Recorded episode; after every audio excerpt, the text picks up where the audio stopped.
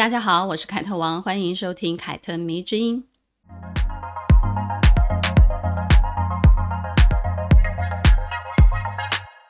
写这篇稿子的时候呢，正值各大品牌二零二二年的春夏高定秀时期。我的身份呢，除了是作家 KOL 之外呢，也是一名时尚观点自媒体人。每年呢，在线上看秀已经是我的工作日常了。看完如果有感触的话，会写一些秀评，或者是有一些媒体邀请的话，会写一些秀评，分享自己的看法。那如果没有什么感触的话呢，就呵 呵你知道的。网络兴起之后呢，大家都能在社群媒体上面对时装秀发表一些言论，再也不是一味的或者是被动的去接受时尚杂志或者是主流媒体传递出来的观点或者是讯息。从这个角度来看呢，似乎大家好像都握有话语权哈。但是呢，我觉得时尚从以前到现在依旧是一种势力跟权力的象征，而这个所有权呢，其实并不在消费者或者是我们旁观者的身上，那么是在谁的身上呢？我觉得依旧是在创造名为时尚这个东西的人身上，这个团队身上。时尚本身呢，就是一种权力，而且呢，主宰的是人对审美的标准。呃，如果你听不懂的话，那么我举一个例子好了。回想一下穿着 Prada 恶魔里面的名场面，你应该就会知道，米兰达在小安不小心笑出来哦，在他认为那三条皮带都长得差不多的时候，不是噗嗤了一笑吗？哦。那你知道教训他的那一段台词非常的有名，不知道你有没有印象？那一段台词呢，其实就是重点在打脸他啊、就说你以为你身上这一件蓝色丑毛衣是你自己决定从百货公司的花车上面买下它的吗？不是的，就是我们这一间屋子里面的这一群人帮你决定的。他为什么要这样说呢？啊，米兰达为什么要这样说呢？因为他说，就是因为当初设计师啊，在哪一季用了这个蓝色，而我们，也就是所谓的权威媒体，就是让这个蓝色普及的一个推手。很多人在看这一段的时候，觉得好爽哦，哦，不知道你是被打脸的很爽，还是真的听出了米兰达的言外之意。这一段话说明的不就是时尚即权力吗？是时尚圈的某某一些。具有公信的权威所引导的流行，而且呢，它甚至呢可以养活非常多的人。过去呢，我们说过香奈儿的故事，是五十多集的 p o c k e t 里面唯一提到的一个女性设计师。关于她的故事呢，我想大家应该都不陌生了，因为太多的媒体已经不停不停的在传送她。而香奈儿女士的魅力呢，也就是在这些不停的宣传中开始深入人心的。只能说，品牌它掌握了非常准确的 DNA，而且不停的、不停的向人们投递啊。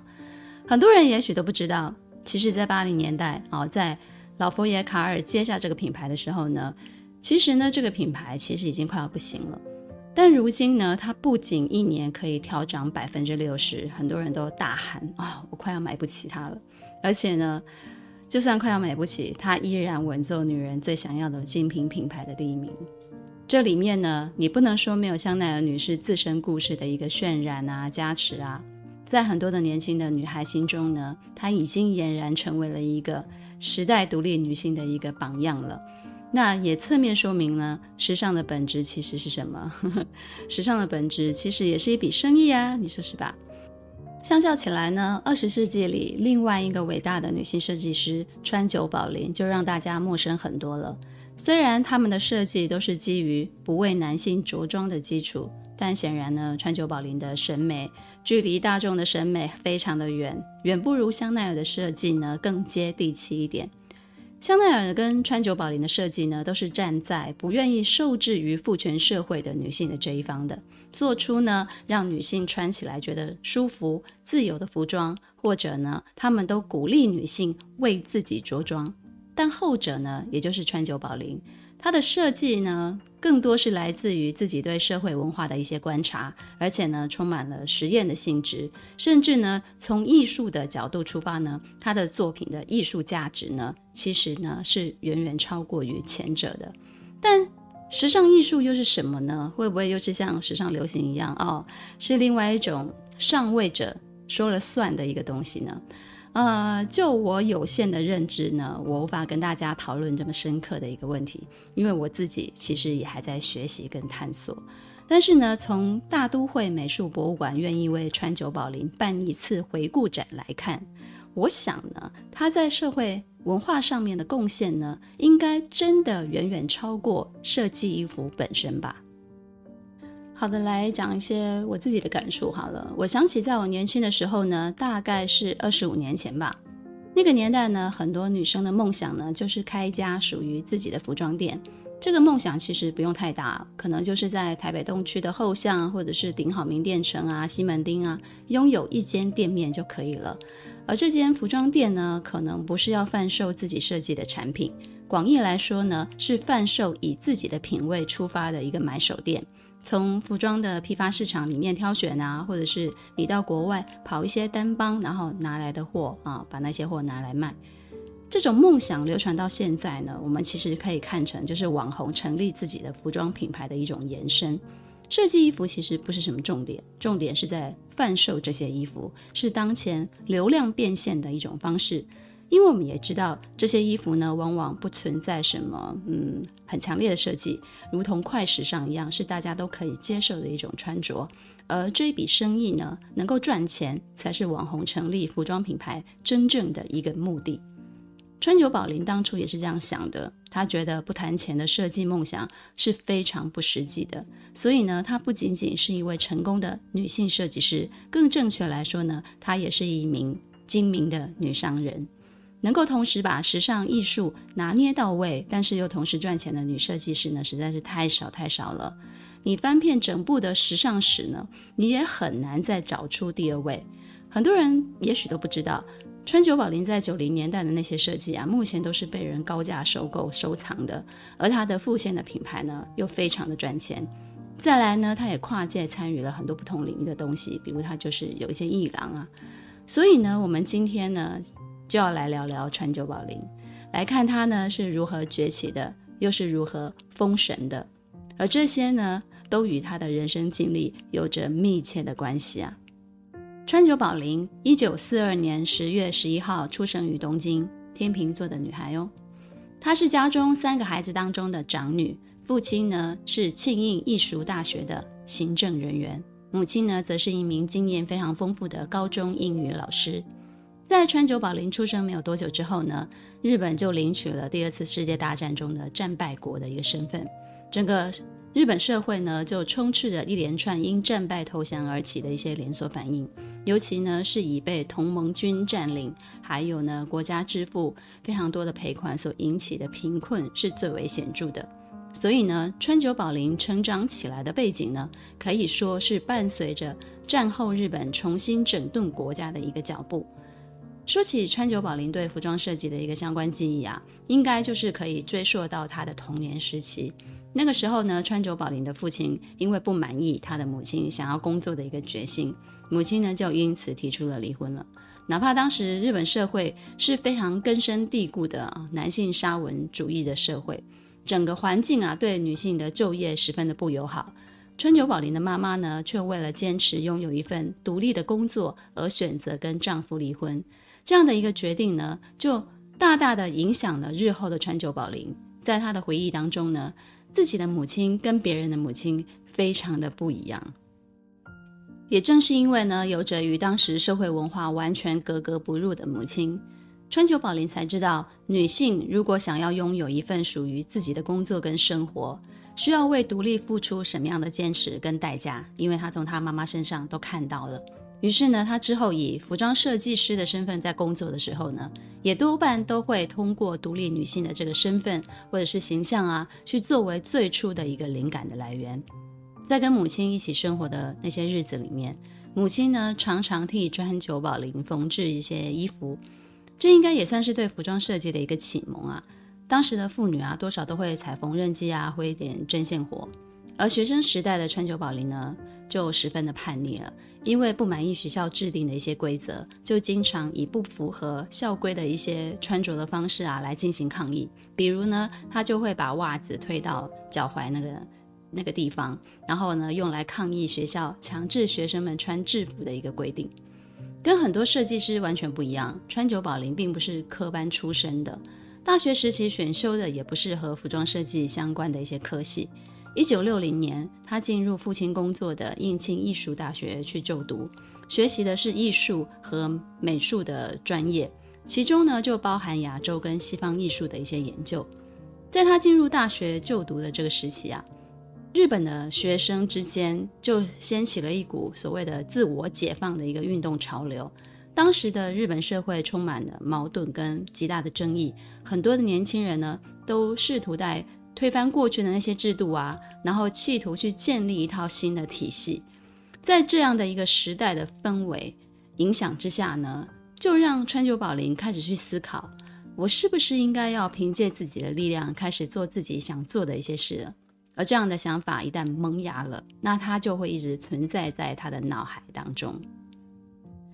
顺便来分享一件小小的事情好了，这也是我在看一些历史故事啊、名人传记的一个感触。你在看一个人的故事的时候呢，你绝对不能够忽略他成长的那些时代背景，因为呢，社会的气氛是会影响一个人的选择跟决定的。比如呢，我们现在所处的社会不是女性意识非常的高涨吗？那么呢，成长在这个气氛之下的我们，自然就跟过去我们那些母亲啊、奶奶啊、外婆那一辈的人有很大的不同。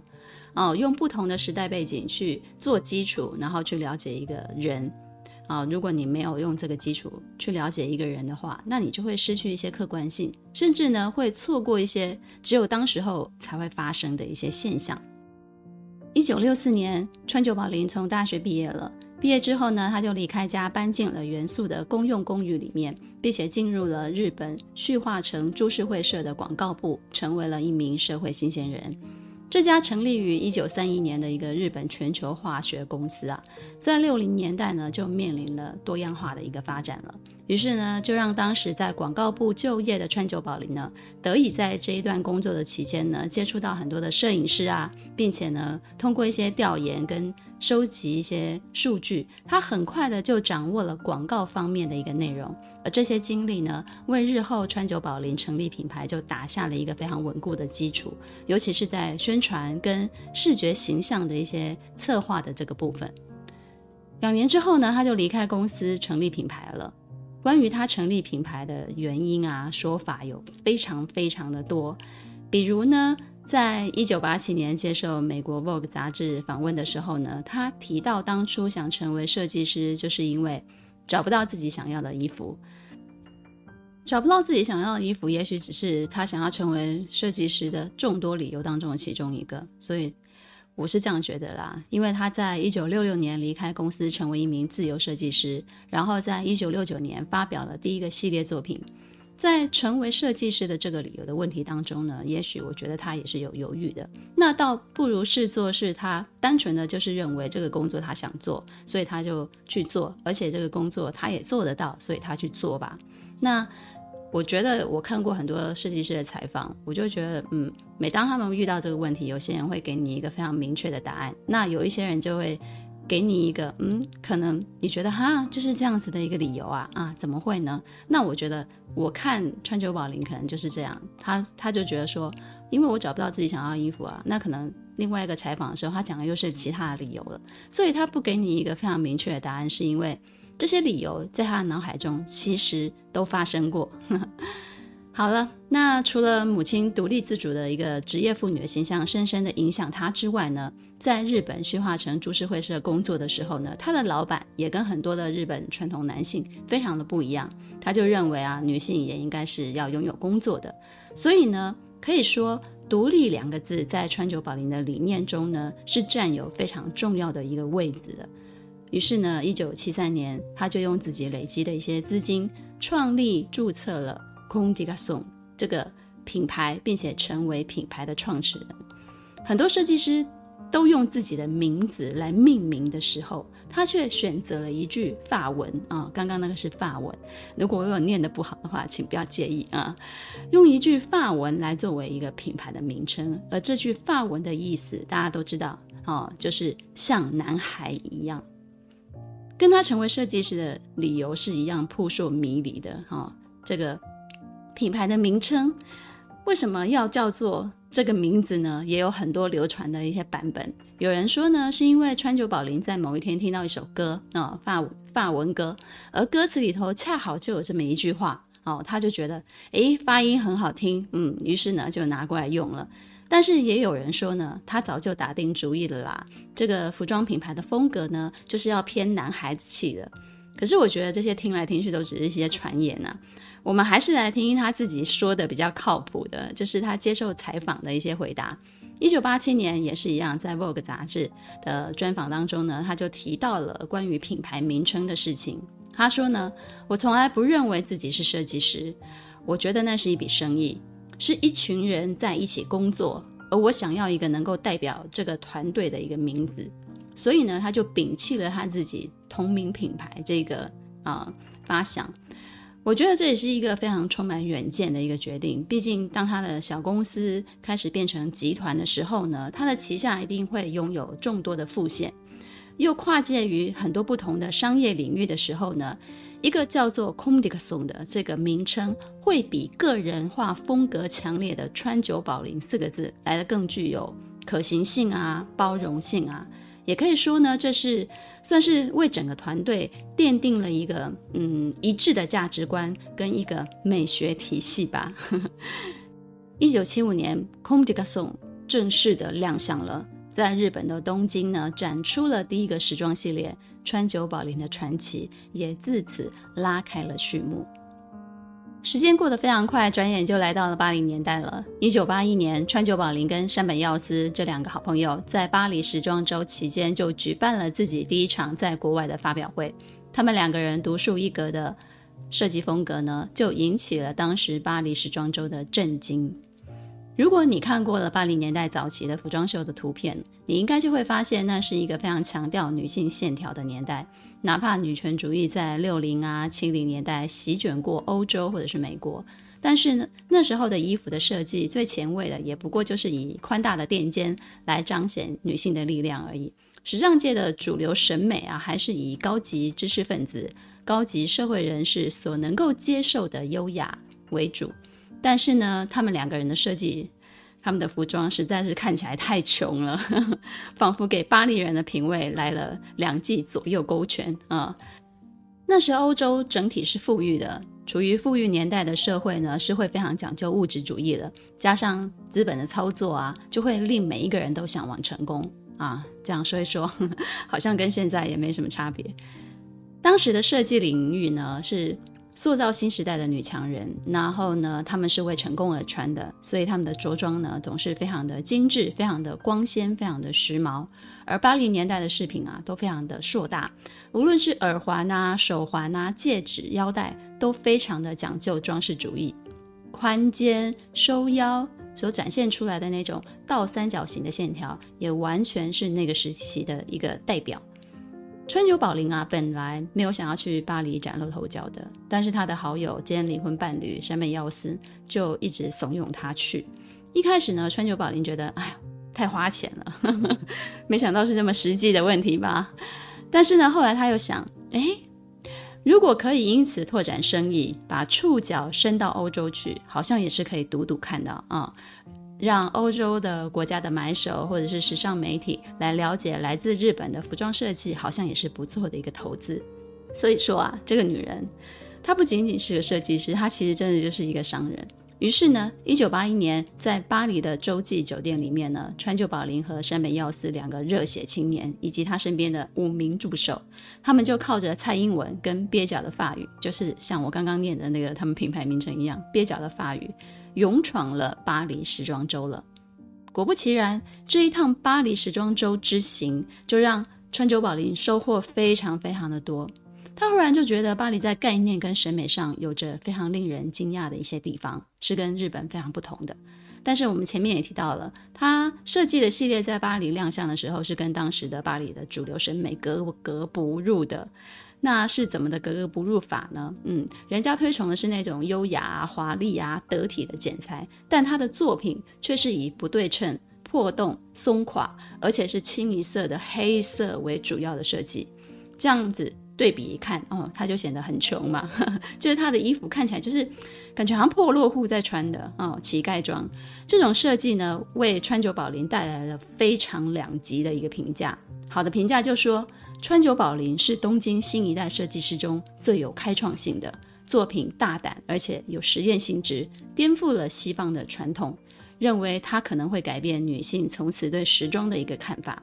媒体称赞他的设计是变身为庞克的日本女流浪汉。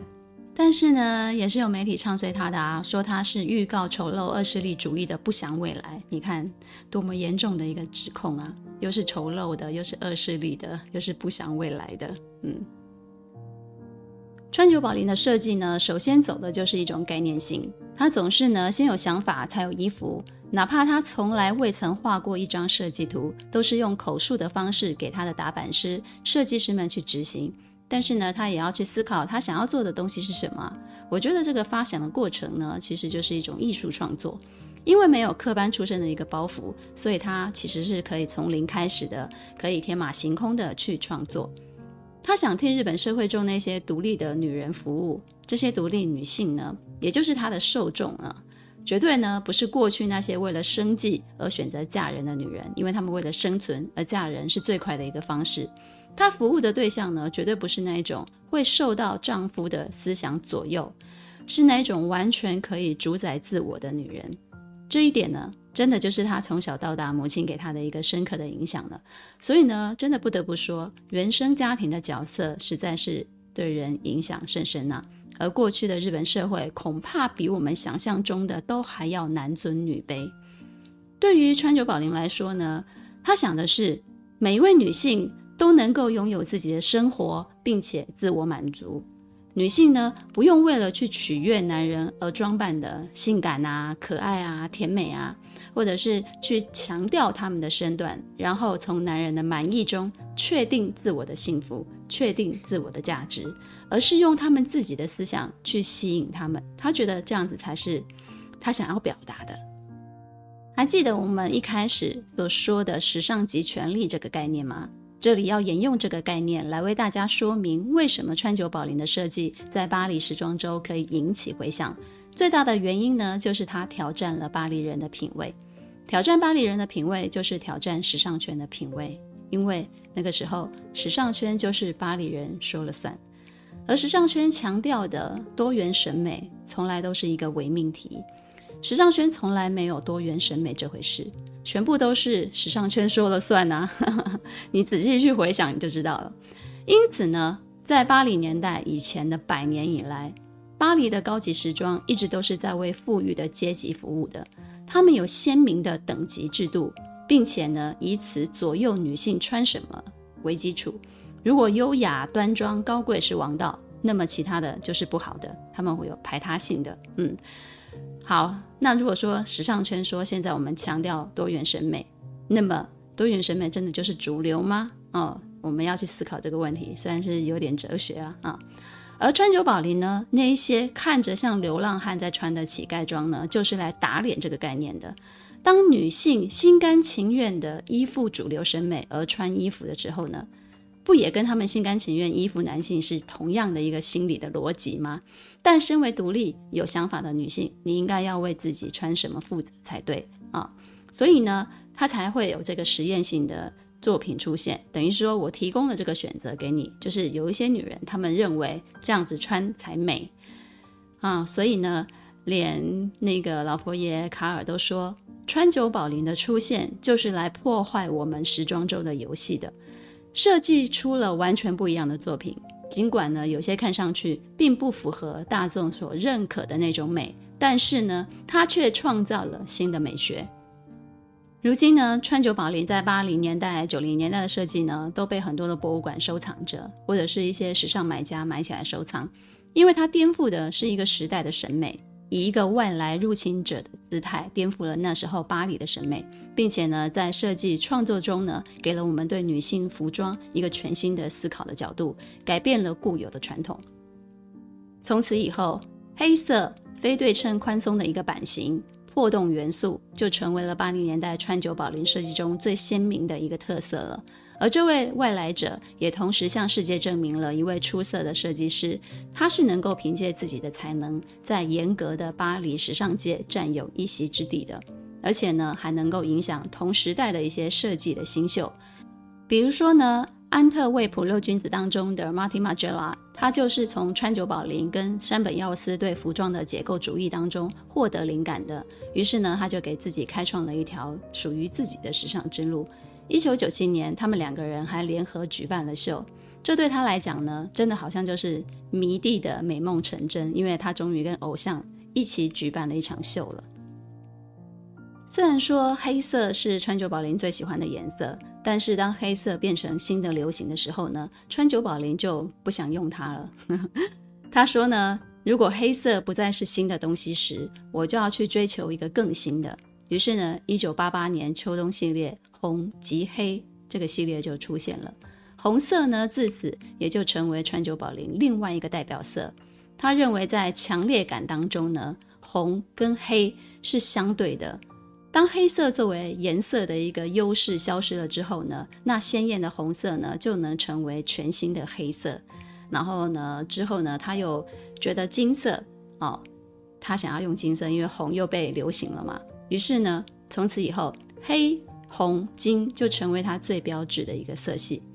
从一九八一年的海盗系列，一九八二年的破洞系列，再到一九九七年春夏身体解构服饰的这个系列。属于川久保玲的美学系统呢，就逐渐的建立起来了。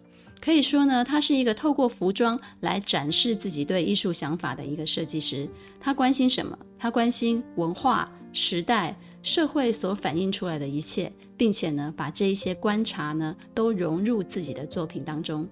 一九九五年秋冬，他推出了一个非常受争议的一个系列，叫做《睡眠》。那个时候呢，适逢奥斯维辛集中营的五十周年。而在秀场上呢，却出现了模特儿以光头啊、身穿条纹的睡衣款式的服装亮相了。然后这样子的一个形象，就让人很难不去联想到当年在集中营当中受苦受难的人，因此呢，引发了非常强烈的一个舆论的争议。事件之后呢，川久保玲就为自己的失误公开道歉了，并且坦诚了疏失。相比睡眠的一个争议啊。一九九七年春夏的那个身体解构服饰系列，则是他最满意的。他利用羽毛去制造出了类似像囊肿一样的凸起物，然后象征人们因碰撞而产出的伤痕。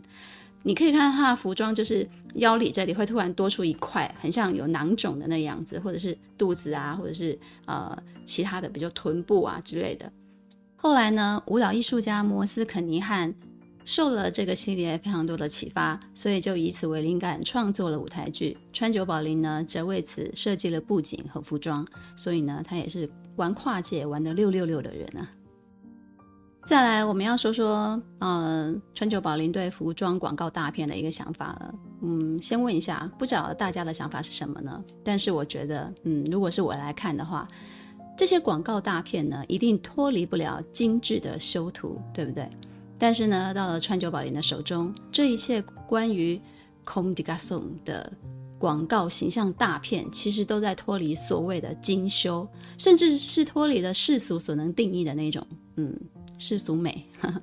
这个原则呢，其实从八零年代它就建立起来了。当人们还沉醉在女性形象是处于被观察、被审视的地位，无所不用其极的去展现女性特质，并且去强化她们的性感的时候呢，川久保玲就推翻了这一切，在 Comme des Garçons 的呃广告形象大片当中呢，女性都非常的原始，她们不化妆也不做发型，只是目光非常坚定、非常坚毅的看着镜头，或者是凝视远方。后来呢，这种特殊的角度的这种叙事模式呢，就延伸到各家的旗舰店上面，所有的 Comme des Garçons 的精品店的设计，其实都走不一样的路线。原因呢，也是因为川久保玲认为，在每一个城市，如果都开完全一模一样的店是非常无趣的。嗯，这个跟现在的所有的店好像都要长得一一模一样，然后有一个辨识度，也是背道而驰的一个想法。凭借着多年以来累积的深厚成就，二零一七年一年一度的纽约大都会艺术博物馆慈善晚会，也就是我们熟悉的 MegaLa，在纽约召开了。当年的主题呢，正是川久保玲边界之间的艺术。与此同时呢，同名的展览也在大都会艺术博物馆展开了。这是大都会艺术博物馆三十四年以来第一次为在世的设计师举办的一个个展。上一次享有这个特殊荣誉的，还是一九八三年的伊夫圣罗兰。跟很多嗯有思想的设计师是一样的，川久保玲也不喜欢别人替他解释作品。嗯，这个是艺术家的共同点了啊。他说：“请别说懂我。”也别轻易赞美。他的访问啊，真的是出了名的难做的，因为他常常惜字如金。但是呢，他又因为说了非常多的诚实的话，被他的粉丝奉为京剧女王。在非常有限的一些采访资料当中呢，我就帮大家归纳出几个川久保玲重要的一些口述好了，嗯，然后借此你也可以了解他这个人。第一，就是他喜欢庞克。他说呢。我非常支持朋克，不仅在时尚界的领域，在所有其他的领域，我都支持朋克。做新的、自由的事的本质，意味着跟权威对立。于是呢，我非常讨厌组织。再来呢，第二个就是他很在乎商业。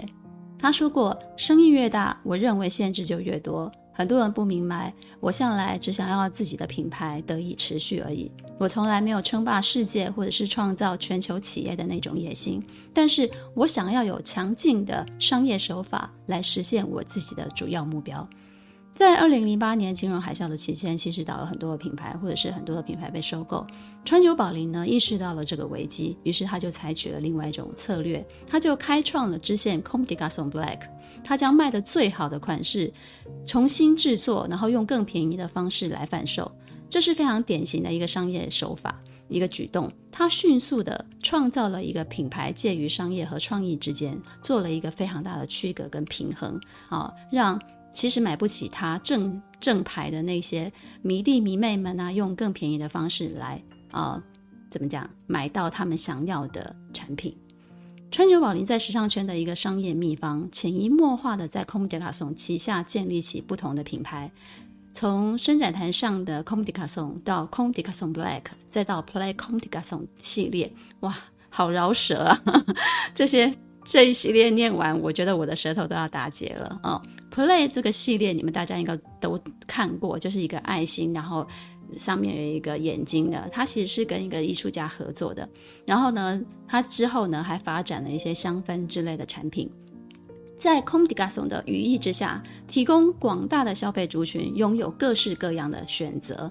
他曾说过，有人呢说我在设计一间公司，而不是设计时装。其实这句话倒是也没错。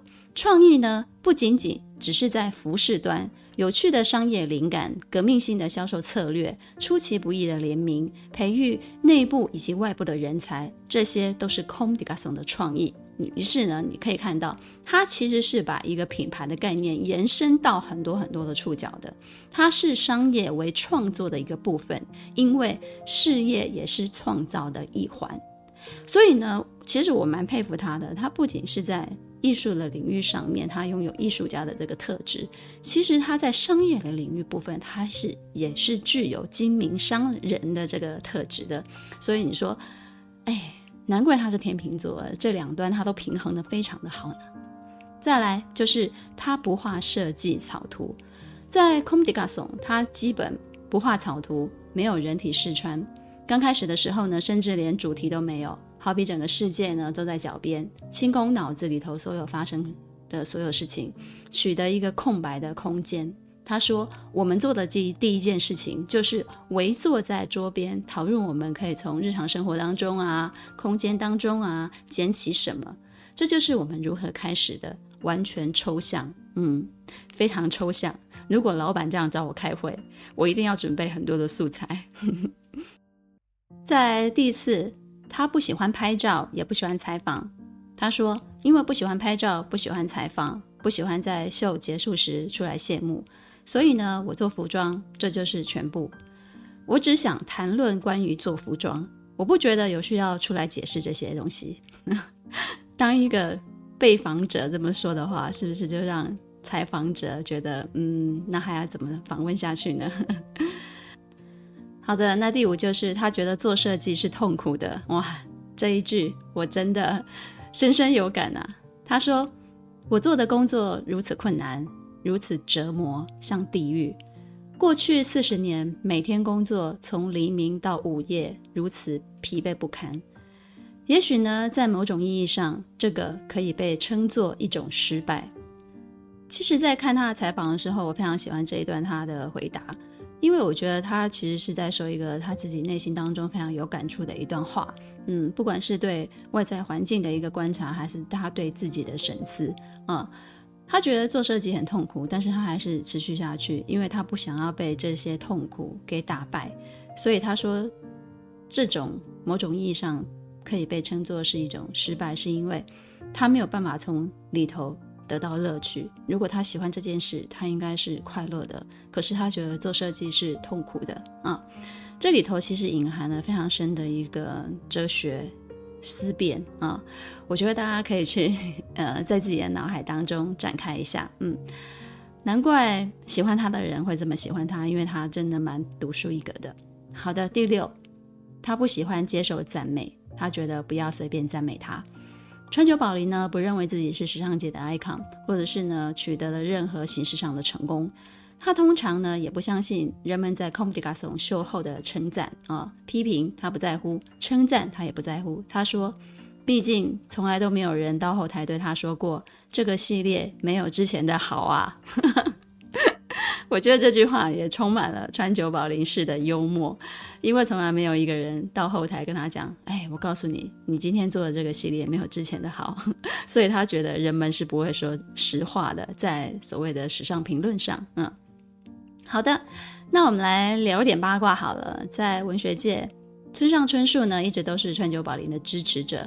他不但呢自己会去买他的衣服来穿，而且他还让自己小说里面的人物穿了整身的啊 Comme des Garçons 的衣服啊。在山本耀司和川久保玲之间呢，也还横亘着一段柏拉图式的恋爱，大家都对他们的关系，嗯、呃，扑朔迷离的关系非常的感兴趣。但是呢。传说啦，传说他们真正交往只持续了十八个月，也就是一年半左右啊。之后呢，他们就是此生彼此最好的朋友了。那你问我川久保玲有没有结婚呢？有的，她的丈夫其实是她现在的公司的合伙人，嗯，也算是一个非常重要的一个高管的职位。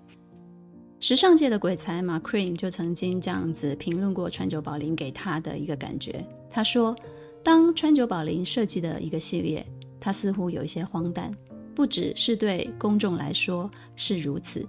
但是呢，当你看着一个人像他每一季所做的一样来挑战自己，这就会让你懂得为什么自己最初会置身时尚行业了。正是因为他这样的人的存在，所以呢，McQueen 看到他就会觉得，哦，原来我当初要进入时尚行业，就是因为我想要。跟他一样哦，每一季都在挑战自己。一个人能做到自身有成就，还启迪了其他的时尚界的人士，并且呢，创建了一个时尚帝国，培育了优秀的新生代的设计师。